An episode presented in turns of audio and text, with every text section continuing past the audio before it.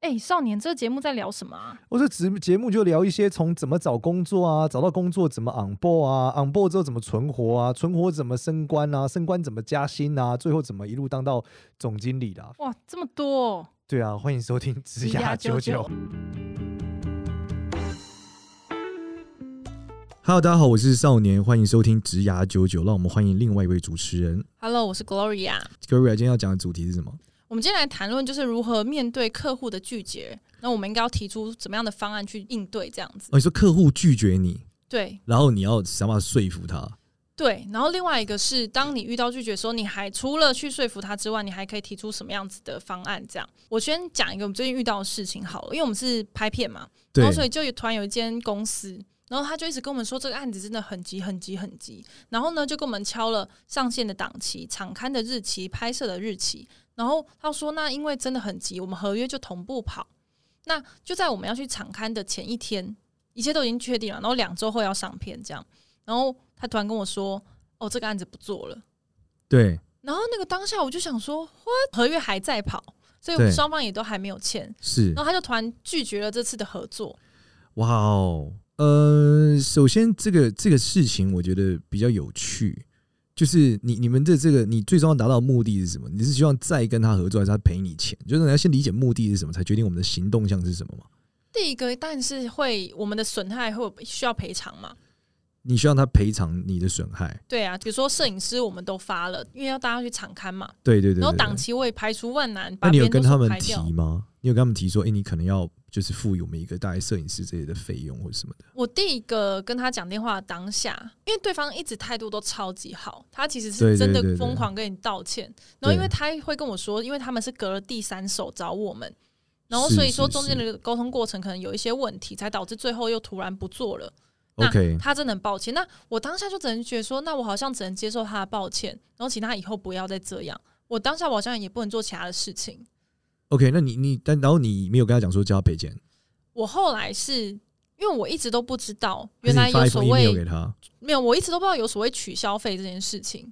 那我是后来听人家讲，我才知道说，嗯哦，我们没有签约也可以要取消费哦。没有就是呃有没有签约都可以叫对方赔你钱啊，要不知他要不要赔而已啊。有签约他就是一定要呃有签约就是你告他要赔嘛，你没签约，如果你们来回有证据，你费用上他要他赔也合理啊，可他是只你是怎么知道说这费用要怎么怎么讲？不用讲，你们就有来回，你就真的找人，你有截图，你就打上，如果你愿意打官司啊，你上法院讲你真的发生了，他赔你是很合理的啊、但你要怎么知道这趴数要赔多少？没有你，你因为他付了、啊，所以这赔多少是法官决定的啊、你但是他全哦。赔啊，他就会想办法不要全赔啊。对啊，对啊，那他要举证，为什么他不用全赔啊？因为我后来有发现一件，我后来就知道，自自从我知道有拒绝费之后，我就隔了几天打电话去跟他说，就是你这个取消，其实我们要收一个取消费，嗯，嗯那我们就也不知道多少，我们讲说，啊要、不然就三十趴好了。嗯他竟然跟我说，好，那我去谈谈看。嗯那我想说，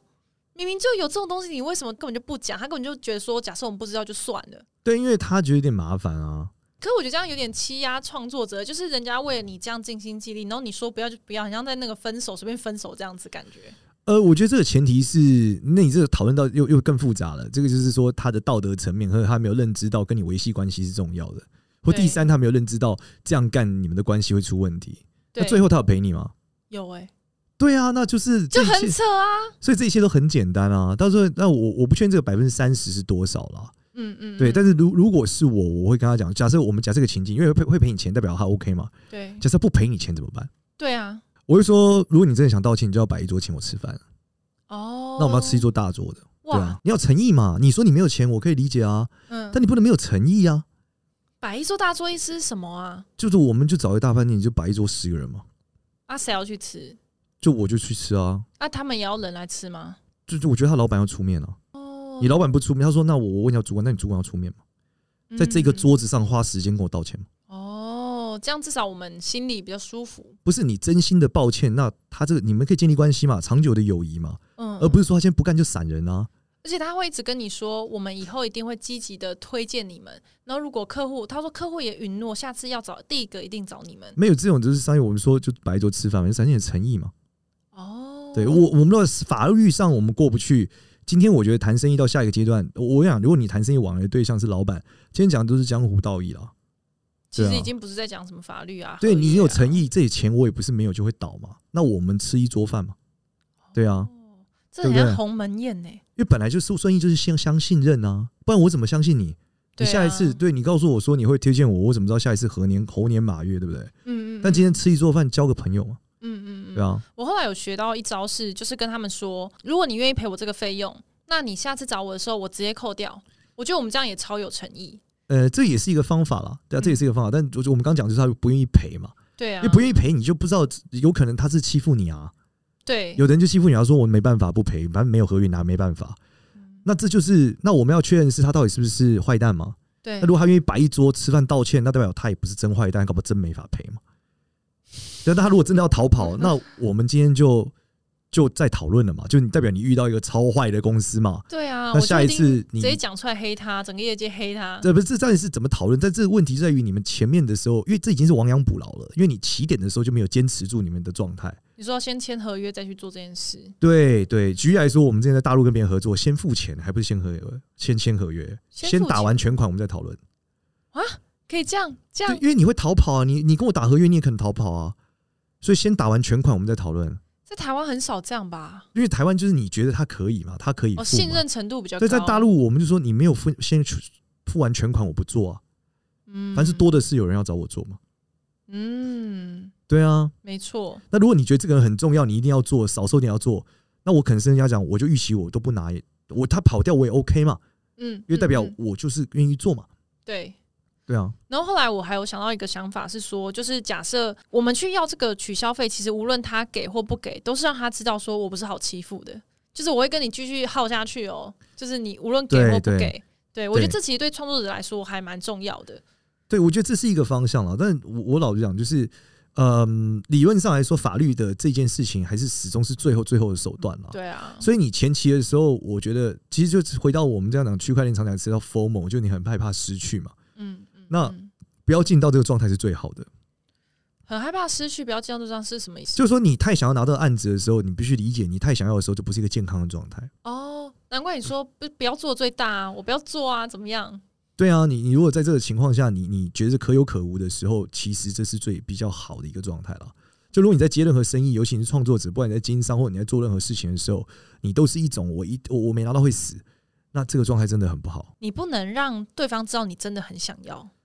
而这当然是一个点对啊，因为你当他觉得你很想要，他就会他就会加钱嘛。对，对，但是我觉得这个在现在我来看的时候，我都觉得我我我个人比较喜欢有效率的事情啦，我觉得来来回回有点烦啊。对，我就跟他讲说多少钱要不要就算了，就这样。哦，可我对真的觉得有时候真的是需要时间是有魔法的，就是你跟对他在那对边对拖个两天，他就会焦急一下，然后害哦怕一下，这样。对，这是一个方案的一种嘛。对，嗯但我是一个比较简单的人啦。我逻辑就是，如果他不愿意用这个价钱买我，代表我不够好，我回家再再弄就好了。哇哦，对啊，就是我不 够强嘛，我回家把自己变强就好了啊。那所以这样客户拒绝你的时候，你就就算了，这样。对，那是我的问题。如果我因为他的拒绝我很难过，代表我客户不够多嘛，那我回去解决更多客户就好了。我有这个时间跟他来回，我不如去赶快变强，有更多客户就好了。对，好，那这是我们的情境一。嗯，那我们的情境二假设是，就是本来约定在事前都已经约定好所有的价格跟内容，就在当下，在比如说我们在拍摄当下，他开始加东西，比如说我们是本来是来拍摄这个记录这个施工，它是就是变是成这个施工完成的全部，他也希望我们可以拍照记录起来，然后最后再就是全部用在硬碟里面传给他。哦，你就被凹了吗？对，就是被凹了，对吗？那怎么办？我到底我在那个当下应该要怎么办？呃，如果是我，我同样就是同样逻辑啊，我全部都是一样的、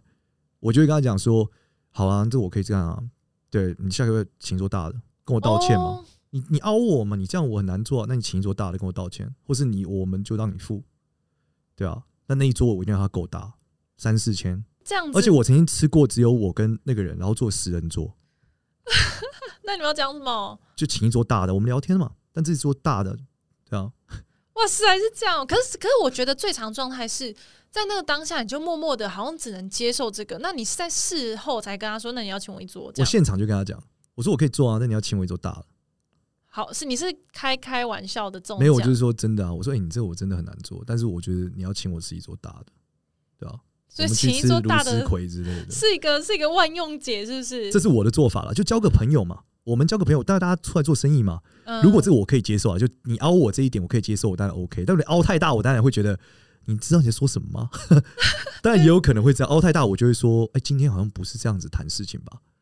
嗯嗯，对啊，嗯我就会开场跟他讨论事情。对，但也有另外一种做法，就是你做合约上没有就加钱嘛，这是一个做法，就说，哎、那你做这个要加多少钱哦？嗯对，但我个人是不加钱的，我谈任何事情我都不加钱，不会说我将要多收钱，我就会说，那你要给我一个，我要你给我一个很麻烦的，我会制造一个很麻烦给他。你觉得吃一桌大了是麻烦吗？超麻烦。他跟我定一个位置，叫他老板坐在这里，然后吃饭，跟我感谢我，这可是一个很麻烦的事情所以对方也是要到老板等级出席，没有老板你也觉得这样没有诚意之类。看事情难度，哦。看事情状态。例如说，他凹到我说：“少年，我真的没有钱，这要免费。”我说：“那你叫你董事长请我吃一顿饭，我跟他 OK 一对一吃一个小时，交个朋友。哇哦，那他你如这果 OK，嗯那我就 OK 啊，你这招用过几次？我都这样哎、很多，所以所我很很常常交很常交朋友，我很常没有拿到这个钱，但是下一次拿了很大笔，哦，因为他不是没有钱，他不付你钱只觉得你不是个咖， OK 对吧？嗯他不付你钱的理由，他觉得你不是个咖嘛。对，他也觉得你不会怎么样吧？对，但你吃个饭之后，大家是个朋友嘛，你不会这样凹朋友嘛？或是好，你要凹哦朋友，那我们是个朋友嘛，总要有对应的事 情嘛。原来是这样哦。对你见你，我老实讲，你可以去对算啊。今天我拿着一万块，我拿掏一万块出来，这个董事长愿意花一个小时给我吗？对搞不好根本不愿意。对啊，对啊，通常是不对，假设愿意你啊今天莫名就是跟一个大公司合，举例来说，假设你们跟一个超大汽车公司叫宾士合作好之类的，嗯，你拿一万块叫宾士总经理跟你吃饭，他根本谁屌你啊？对啊。但如果他愿意跟你吃顿饭，就超过这个钱了，那如果他就说他没有，也没有办法呢？那我也没办法。对啊嗯，你就你努力都不努力嘛，你跟我谈嘛。嗯嗯，对啊嗯。我可以帮你啊，你低姿态我们可以讨论吗？那如果他答应你，结果出来的对象就是就是完全不是你想象中的，比如没有说根本这就不是老板，呃，那就是他骗你，那就是下一件事嘛，代表你前面答应他看人就有问题嘛，那你就下次不要合作，就这样啊。所以你也有遇过这样子的。有有一块，我们今天做到这了，对，就是我下一次你问我任何事，我都不会跟你讨论。那你有还有去吃完那顿饭吗？呃，通常通常不会到吃饭没有这个，他会先跟我讲嘛，道歉，我就会说好，我就说没关系，那就不用吃啊，就这样。哦，他你就他当下可能答应你，然后后来跟你说啊，这个因为因为 A B C D E，所以要取对对消这对对样，对，那我们就这样。直我接觉得生意是很长远的嘛，我会做三四十年的生意啊，那但你我会黑他吗？我不会和他，但我就不跟你玩了，就这样。哦，那你听到别人在讲他们这家公司的时候，你会讲这件事吗？我就会讲说，当初他约我没有，最后没有达成，就这样。你要注意，就这样。哦对，我就我照陈述事实嘛。我曾经在一个场合超好笑，就是我去签一份合约，对然后就是到现场我们说要签那个合约，然后那合约是呃，如果你你现在签的话，类似节目不准上。我说什么叫类似节目？嗯我说类似，他是是类似这样的吗？他说不是。我说那是那样的吗？不是。我说什么叫类似？他说对啊我们不会很认真执行啦，放心，老师你就签。嗯，我说我反过来写，你欠我一千万，我不会认真执行，来吧，你签。哎、我真的超常遇到这样子的哎、对啊，那他就说你不要为难我。我说那我们不要签嘛，那最后怎么办？就不签啊。那我就上节目。对啊，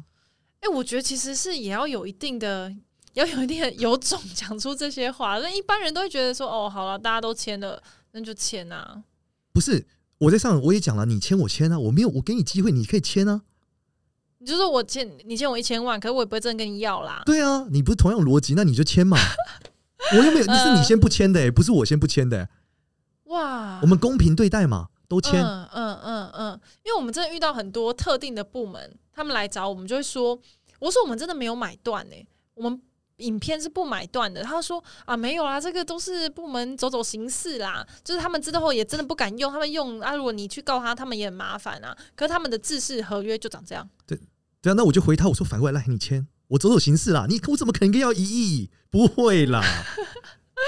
他签不下去嘛。一定签不下去啊。那我就说，那你就不要签嘛。所以有时候我觉得那个什么制式合约，其实没有制式合约的一定都可以谈。那种人就是不准谈，那这样子我就不跟你不合意啊。对，那就不用法务部门了嘛，要你干嘛？对呀、对，但我我逻辑就是这样了。对我就是，那你签嘛，我们都签，我也不会正式，我们同理一下啊。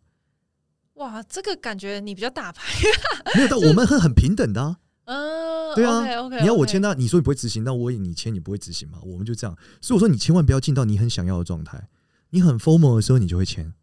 为你太想要了，嗯嗯，但那个状态就不健康。任何的生意这样做都是不健康的，但是如果我们回到我们之前曾有一集，你提到说，假设是一个很好的牌子的东西，他就是跟你说，我就是没钱，可是你我可以让你拍我的牌子，那你要的是这个资源啊，这资源是一个钱啊，因为你你就反过来想，你花这个钱去买，你会不会？如果会，那你就做、啊。哦，这又这又不一样了，就是嗯，对，因为有有很多东西是资源是比钱重要的，你有钱是买不到资源的。嗯，对，，就是你觉得很难的事，在很多人生活中可能就是弹个手指就结束了。而且打个电话就结束了。对，那这件事你用钱都买不到，他帮你打电话。嗯，我觉得交一个朋友这个概念非常的好、欸，哎，就是我真的觉得长越大、啊，越多的事情真的都不是。都不是我们一般想象的事情这样运作，真的可能就是对一群人来说，只是他的朋友跟他讲一下，然后就结束。你多一个朋友真的是很好，多一个就是你不见得拥有一些资源，可是你可以去使用这些资源，那就 OK 了。对，但是我们讲这个事不是去凹别人，就是你要站得住脚，你要讲道理，真的是这样。我也曾经在一个合作上，我就直接跟那个人来讲，我说今天是我们的合作是合约上没有写就不算数嘛。然后那个人就说：“哦、没有没有没有，不是不是不是，就这样。”嗯，我说如果是这样，那我觉得我们这个之前跟你跟我口头答应的，好像也不是很算数哦，哦，就类似这样，因为他口头答应我了嘛，对、那啊，合约的时候写出来，我就觉得没有必要，这个我们就大家口约讲完不要加嘛。他说他有困难嘛，对，我说那好不加可以啊，然后我直接就讲，我说所以你现在是在骗我喽？哇哦，对，那他可能说没有没有没有，对吧？因为大家都有，我们都已经是三四四十几岁的人，然后我们大家都有点江湖地位，你对在生意上，不管大家有在职位上，我们在谈这件事情，你可以，我可以不要为难你，但你今天这样子，好像如果你是欺负我，那我会，我们可以往下走，我也可以接受。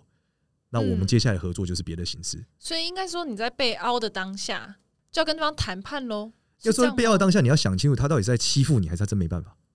如果他是要欺负你，那这件事我们就不用跟这个人玩了嘛。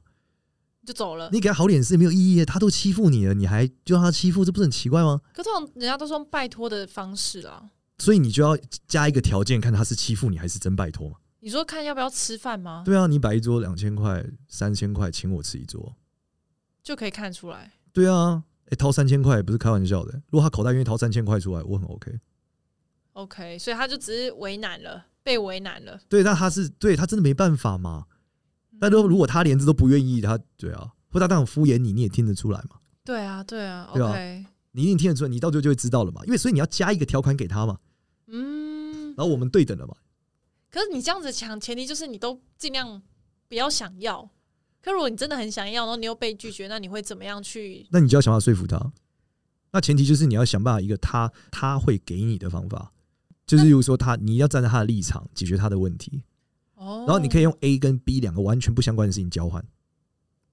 所以就是你提出你其他的想法，去跟他你原本被拒绝那个条件做交换。没错，而这个对方就比较这个方法容易可能不在这个水平上谈事情。我们可以举个例吗？举例来说，就是他，你可能说，哎、这个案子，他说，这嗯这个案子我真的只能就是只能一万一万做，对，你就说，哎、如果你做给我一万五，我下一档再送你什么？哦你，说你不在这个维度上讨论了，不在这个专案上讨论了，对，我下一档送你什么？嗯嗯，对嗯，或是我下一个什么东西，我直接先给你，你跳哦脱这个事情里面去讨论。这很像我之前看一本书叫《沟通的方法》，然后它里面就有讲到一个大陆很有名的嗯、经纪人，然后他说那个经纪人就是他之所以猛是在他基本上会去提出很强烈的要求，比如说告诉这个呃制片说我的海报的时候，我的明星要站在 C 位，就正中间的位置。嗯嗯，然后对方当然是说啊，不行啊，不行东不行西，因为是他不是怎么样怎么样。然后说这样子，如果你让他站在 C 位的话，我下一次你说海外宣传，我至少跑三个城市以上。然后通常对方就答应了。对。那这个时候，这个故事是什么？就是你知道他真的缺什么。然后这里面要理解的是，大家可能想说，我为他公司好，绝大部分你谈的窗口都不是老板，对啊，所以你要解决他的 KPI 问题。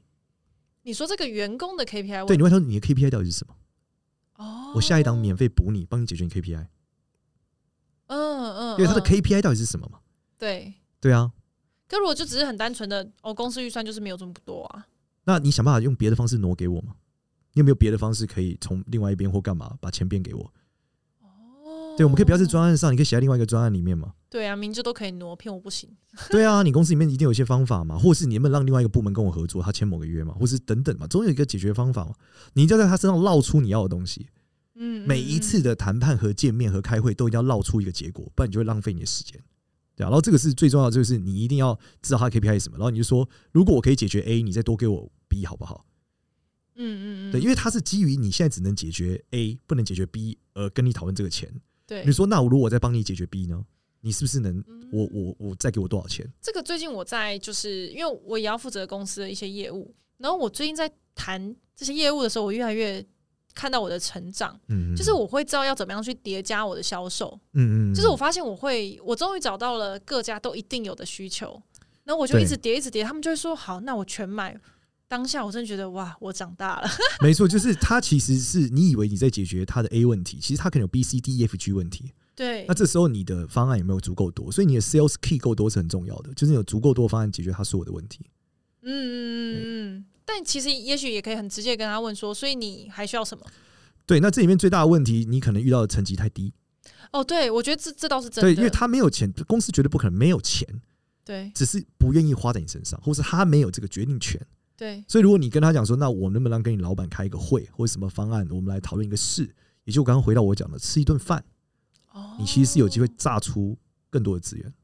哇，这样你听你一讲，好像所有都变得无限可能欸呢、对啊，事实上每件事本来就有无限的可能，只是单纯那另外一个点是你今天合作的人是不是诚信这件事是最重要的啦。如果你发现这你合作这个人没有诚信，我建议大家不要与虎谋皮啦。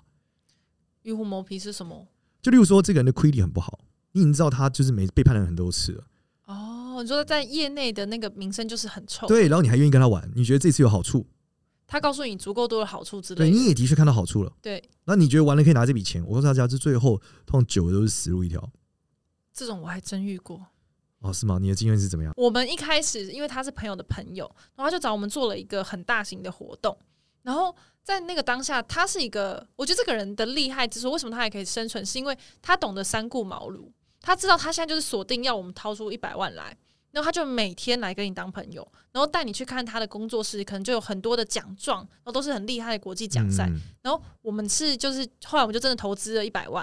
然后我们过了一阵子才知道说他之前其实很多的诈欺，然后都是哇哦他的这些案子全部都是他跟他的朋友的奖状，不是他的奖状。然后他就会说他跟那个朋友多好多好。然后他另外一招我觉得真的超强的是，他找来了十个人，然后我们这十个人每个人都每个人都以为其他的人跟他很熟很好，然后他找来的每一个人都是业界知名的人，嗯，然后就是大家被被骗成一团，然后最后是直到有一件很严重的抄袭案，然后就是就他被揪出来了，然后我们才知道说，靠，这个人怎么是这样子的人？我们怎么可以跟他合作？然后后来这个人就被我们逐出我们所有的团队，然后大家才知道说，哦，原来你跟他不熟、哦，然后就每个人都跟他不熟，呃，他就他很会兜嘛，对他正超会兜的哦这样子，就是个兜人嘛。对，可是就是他有他厉害的地方，可是才知道说，哦原来他是会去抄袭别人东西，然后是不是可以被信任的这样子。哦，我啊觉得有一个关键是这样，就是，嗯，还是回到我们之前讨论的动态真理，对，就是，呃，一个会很积极的人，一定有他的目的，和对他一定没有那么好。就是一个哇过超好的人一定不积极，因为他超好啊，他为什么他他不想要、啊？如果一个超想要的人，哦他如果一直在积极赢这件事，这一定有一个原因嘛。对，那如果他说他积极赢，目的是他就想要赚更多的钱，可是他说他超有钱，这件事是不合理的。对，对，那他如果只是极其乐趣在做这件事情，那他应该是乐趣，他应该不在意钱。哦，所以一个人不断的跟你谈钱，就说他真的不缺钱的时候，这是很奇怪的。就是一直他一直会跟我们说我们的投报率有多高多高多高。，对，那代表说他可能真的没有那么有钱。哇，超级无敌有钱人是不会去思考这件事情啊，因为他不缺。但也有可能嗯你找到例外，但我们就讲动态真理的目的是会在长大数法则底下维持我们的判断。那真的要想一下，因为我们其实在，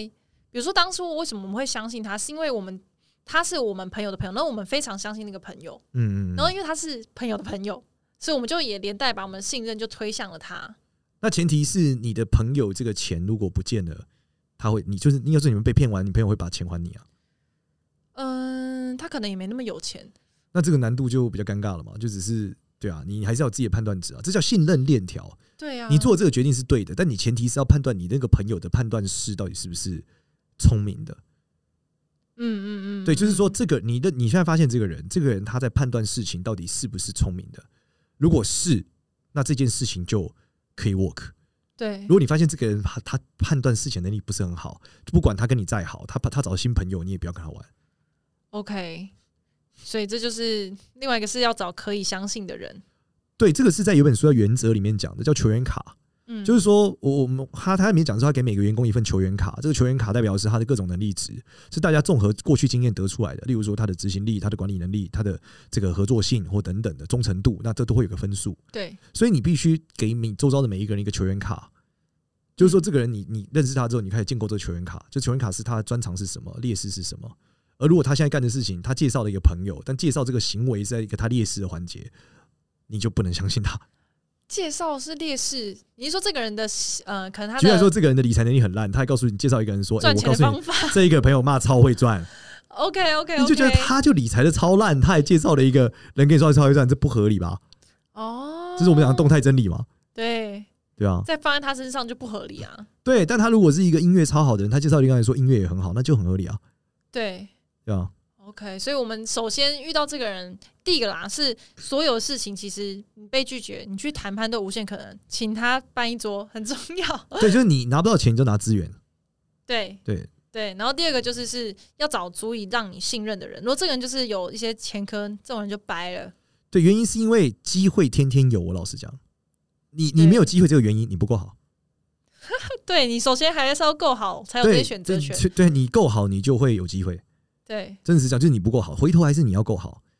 然然后怎么样，大家看到你的好，就这样，这是两个最重要的事情。剩下的机会什么都是其次。但我觉得这够好这件事情之后，我们应该也可以来聊一集，因为我觉得不是所有的人都需要成为够好。我觉得应该说，没有所有的人都希望成为够好，因为那是一件很累的事情。那就回头来看你对机会的的定力嘛，就是你到底要不要这机会啊？哦，就例如说，你想要演好莱坞，这个机会只给最好的演员嘛，对，那那除就非你放弃这个愿景嘛，嗯而不是说你一直在你要有这个愿景，你一直在寻找去好莱坞机会，但你不让你自己变好。这听起来很有逻辑，可是一般人都不会真的有办法这样干。对，因为它结构不上嘛，所以大家总是想要的东西跟做的行为对不上嘛。对，那要么调降你的想要，要么加高你的行为嘛。哦我相信听子牙九九的应该都不是这样子的人了。哎、没有没有不一定啊，就每个人想法和状态都不一样。但是这里要跟大家讲，其实刚刚讨论的是一个呃，在业务能力的一个心理学，就是说一个人如果帮过你一次，他会愿意帮你第二次、第三次，嗯，所以你就要想办法让大家帮你。而这个百亿做的过程就是这样，我我之前有听过一个是说，就是你要让别人也需要你，嗯然后你也需要别人，嗯，这样你这关系才会长久的下去。对。对，大概我觉得有点这样子的感觉。那那个其实那是另外一个点，就是很多人都在讨论建立人脉，对可是人脉的建立的前提是你有足够的能力。对，人家需要你，你可以被利用啦。对，就是对说你你可被利你的用你要有足够的人能力嘛，你才叫人脉嘛，不然就是你认识他，他不认识你嘛。那对你你这个资源用下去，在你身上的征服也是非常有限的嘛。没错，所以如果你一直把你的核心价值堆砌在外部，嗯，你会很危险。你说长得很漂亮，而不是，我说外部是你今天透过认识谁谁谁得到了一个资源，你把钱丢进去放大了，可是你本身可能没有钱，或是你本身没有操作这个事业的能力，你对只是因为认识谁而得到了好处，那你非常危险。你是说你投资这个事业就会非常危险吗？不是，这叫靠山山倒，靠人人倒。哦，这个人有人永远都有不可靠的机遇。对，就你还是要有自己的能力。这能力当然也可以是交际能力，嗯也可以是兜的能力，可是你一定要有核心能力，你不能把你的所有事业跟资源全部压在某个人身上。这个人如果跑了，你就再见，这是不对的。 OK，就是你投资理财，你不能都只交给你的理专，然后你都不去 care 这一切，然后有一天他就带着你的钱就跑了，这样。呃，除非你，除非对你来说这个跑了也 OK，它是一个分配的 过程。对，但你不能把你的人生压在一个人身上。那真的很不行啊！对，但是很多人会这样想啊，他可能就是我只要跟那个谁一直一起混，我就可以成功。哦，但你其实最后会会会很容易出问题，因为你你的价值不在你身上，你的价值在他身上。嗯嗯嗯，所以你一定要有一个内部价值，就今天你失去了你现在眼前的这些所有你拥有的资源跟机会，你还能站起来，你才是 OK 的。就我们讲，你不能太想要，你也不能太害怕失去，患得患失是最可怕的。每次听完都觉得非常的受用，就是自己要再回去想想，说这到底是怎么一回事所以，。那当你是这个状态的时候，你就不怕被拒绝，因为你可以勇敢的要，你反正要他不给再说嘛。反正你是一个有能力的人，啊、对，你不要那无他算。最后真正拒绝你，你也无所谓。那对你只知道下一次不要跟他玩，你可以再继续对往下。我们有收集了一些在赖社群上面的回答，我们想说也可以透过这样子的方式，然后让大家知道说我们其实都有在看，有在经营啦 Yeah 然后大家可以多多的看一下这样。那嗯有一个来自赖社群的问题是这样说：有两种的呃公司文化，应该说有两种的公司，大家会选哪一种？第一种是公司同事好相处，但公司结构松散，而且工作划分不清。那第二种是企业文化跟自己的想法有差异，但是公司的体制完整又完善的 SOP。少年，你会选择哪一种呢？呃，我觉得关键是你的目的是什么啦，还是回到目的嘛？嗯如果你的目的是呃做一份你觉得开心快乐的工作，那我觉得 A 选项是比较好的啦。那如果你的目的是 B，就是你想要赚到钱，那薪水很诱人，那你你选择 B 也是一个方向嘛？嗯对，因跟为因为嗯如果那如果说两个薪水都是一样的情况下，其实或是你要长线发展，我觉得 A 是更好的。为什么这样讲？就是因为嗯呃，你有你只有可能在你认人可以骗自己一时，不骗不了一辈子啊。你说在自己喜欢的环境里面，对，而且我的逻辑很简单，就是我是世界第一逻辑嘛。对你不可能在一件你不认同的事情上做到世界第一，这不合理。对，你嗯啊最后会输给认同他的人，嗯就这嗯，所样以。其实公司文我公司制度松不松散不是一个问题。你要成为世界第一这件事都是你的问题，公司制度不只能不不太可能让你成为世界第一。诶，所以世界第一不是是自己创业或个人独立工作这样子哦你上班也可以成为世界啊，你成为全世界最强的 CEO 啊，也可以啊。哦。对啊，你成为全世界最强的某个电科技的 CEO 也可以啊，全世界最强的作业员半导体的 CEO 也可以啊，你成为全世界最强的作业员，你比所有作业员都强也可以啊，只是你要怎么证明而已啊。哦。对啊，如果你成为全世界最强作业员，你也会，你可以到最好的公司去上班，做最好的作业员，你也不会穷。啊可如果你的心法是就是自己要成为世界第一的话，其实公司根本就就你只要喜欢这个环境，其他就没差嘞、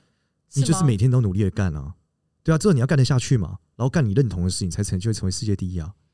哦。那如果公司限制了你不能成为世界第一，你应该换一间公司。嗯，因为我觉得他这个问题其实让我想到，就是你毕业第一份工作，你要去新创公司这种小团队扁平型的组嗯织，还是你要去就是大公司已经建制规模好，你成为一个小螺丝钉？这个前提是你要成为什么世界第一啊？如果你的目的是在新创界成为世界第一，你去新创公司比较合理啊，或你要做一间全世界第一的科技公司。但如果你目的是成为一个大企业的 CEO，那理论上你去微软比较合理啊。那如果就是我是想要成为一个世界第一的在公司上班的律师，世界第一的律师有在公司上班跟开业是两种、欸，那如对果啊是在公司上班，你就要想办法进大律师事务所啊、哦，然后每天研究怎么往上爬嘛。嗯，所以还就要去大的。对，然后想办法，如果你可以在台湾，想办法想办法去美国嘛。也理论上，这个最大的应该在美国，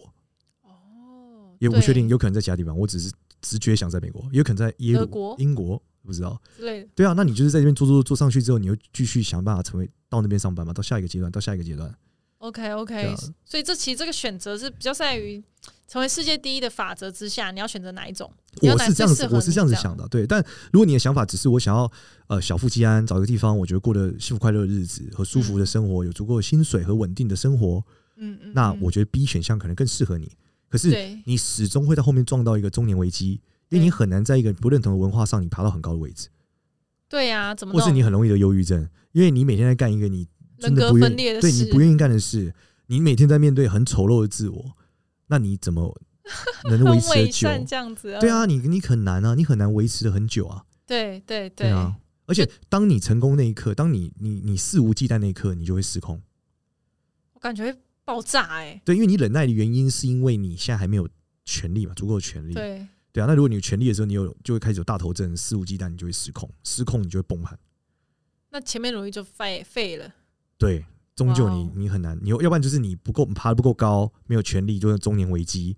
被 fire 了。嗯嗯嗯嗯。好，那我们来看一个第二题，就是有人问说，请问各位职场前辈，如果在工作上感觉主管特别刁难自己，然后态度跟语气上也都显得非常的不耐烦，其他同事也都有发现。那请问，我该私讯主管告知他，我能体谅他的管理辛苦，也无意造成他的麻烦。若他在我工作上有什么期待，或期待我自己能够改进的部分，那他可以麻烦告知我，我也很愿意接纳。这样子是合适的吗？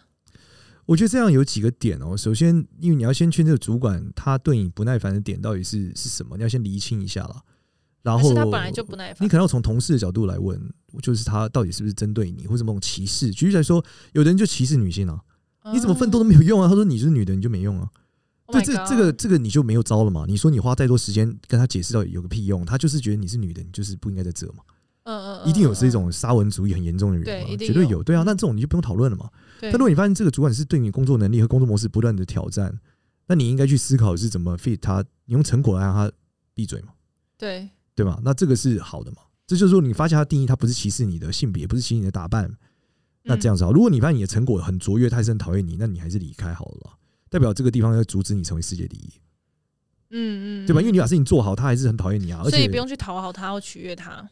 不是你的确在解决他的问题嘛，对啊对，你你也没有制造他的困难啊，嗯，对，那他还是一直针对，代表他阻碍你成为世界第一嘛？那你会主动跟他摊开这件事情，说到底到底我到哪里爱到你？不会，没有意义啊！你跟他摊开，到底为有什么好处呢？可你这样不知道他的目的到底是什么，他为难你的目的到底是什么？不知呃，道啊如果你所以我就讲嘛，如果你的成绩很好，你跟他、嗯你也做了你该做，但还是为难你，你就直接走就好。你知道他干嘛呢？你跟他下一次又不会见面，哦你你跟他好聚好散不就好了吗？可是你在一个职场里面，你待的会待在这边会有很多的因素啊，你可能是很喜欢这里的同事氛围，全部人机车的只有那个主管。那就回到下一个阶段嘛，就是世界第一嘛。就但他他的存在就会阻碍你成为世界第一，那你就该离开嘛，你应该找一个更让你成为世界第一的地方嘛。世界第一，对啊，世界如果我不要成为世界第一呢？那你就选择苟延残喘的话，那你就要讨好他啦。哦，对啊，你不想用能力证明嘛，你只想要在这个情况下接受这个不平等和不合理的对待嘛。对，对啊，那你就想办法要调整你的心态啊。我就要去接受他。对，因为你不想要超越他、啊。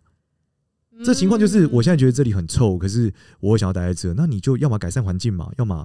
就但他是控制你的人啊，所以难处就在他控制你嘛。那你当然想办法让他累积好印象，也是一个方法。但我觉得这些委曲求全的方法，他如果离开换了下一个老板了，你要再一次吗？那如果你是这样子为生，那当然也可以，你就要有一个很好的讨好方案嘛。嗯嗯嗯嗯，当一个很会讨好的人，也许可以解决你这个问题。对，只是在我来看，如果你要讨好一个很不喜欢你的人，而且你也不喜欢这样干，我觉得这始终不长久。回到我们第一个问题，他就是你在第二个，你你能你能年成做多多久久？对对对，而且你把你的你把你的价值跟你的资源全部堆叠在讨好这个外部资源上，何必呢？不是你很恐你很危险，哦，我很危险，没错，因为只要下一个人，如果你讨好不了他，他真的不喜欢你呢，你就再见了。哦，我好累哦，算了，我还是成为世界第一好了，对，你就觉得 CD 是一个很简相对简单的相事，对简单呢。欸对真的我就回去好好念书，继续认真工作，每天无限加班，我把工作做两倍好、三倍好、四倍好、五倍好，嗯就这样，然后认识足够多的朋友，让大家知道业界的人知道我是谁，知道我够好，让他们想我去上班，嗯嗯嗯，这这个我觉得是比较简单的，这原来相对比较简单，相对不委屈啦。至少做的比较爽啦，我觉 得。 应该有啦，应该有啦。对，就让我对啊来认知是这样啊。就是如果要我在委屈跟这上面，委不能委屈一辈子不合理啊，委屈一阵子可以，委屈一辈子我觉得这个太扯了，对吧、好，那如果大家喜欢我们的话，记得在 Apple Podcast 给我们五星好评，或是在赖社群里面可以留言问我们问题，我们会在节目的最后回答你哦。拜拜，拜拜。